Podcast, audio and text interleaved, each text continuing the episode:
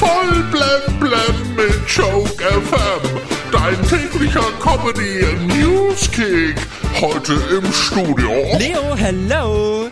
Jetzt wird's skurril. In Darmstadt haben Speditionsmitarbeiter im Auftrag eines Gerichtsvollziehers eine Wohnung leergeräumt und versehentlich die Leiche des Mieters eingepackt.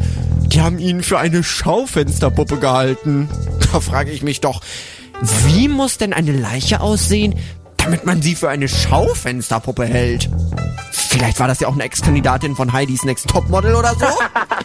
Ja, geil. In der Türkei haben Archäologen eine riesige unterirdische Stadt ausgegraben. Die Zuflucht Matiate wurde 1900 Jahre ununterbrochen genutzt und hat wohl bis zu 70.000 Menschen beherbergt. Der Hollywood-Regisseur Steven Spielberg hat sich übrigens sofort die Rechte an Messiat geholt. Gerüchten zufolge plant er da schon das Großprojekt E.T. der Unterirdische. Die Spitzenköchin Sarah Wiener hat sich gegen Kalorienangaben auf Speisekarten ausgesprochen. Ja, sonst wissen ihre Gäste gar nicht mehr, was sind die Kalorienangaben, was sind die Preise.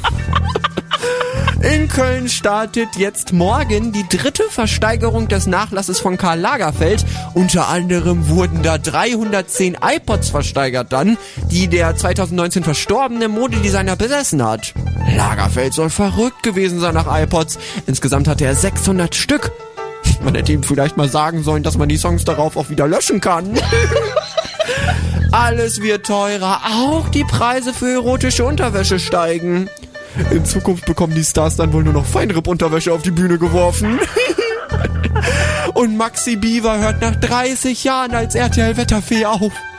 30 Jahre RTL. Das schaffen sonst auch nur die ganz besonders schwer vermittelbaren Fälle bei Schwiegertochter gesucht.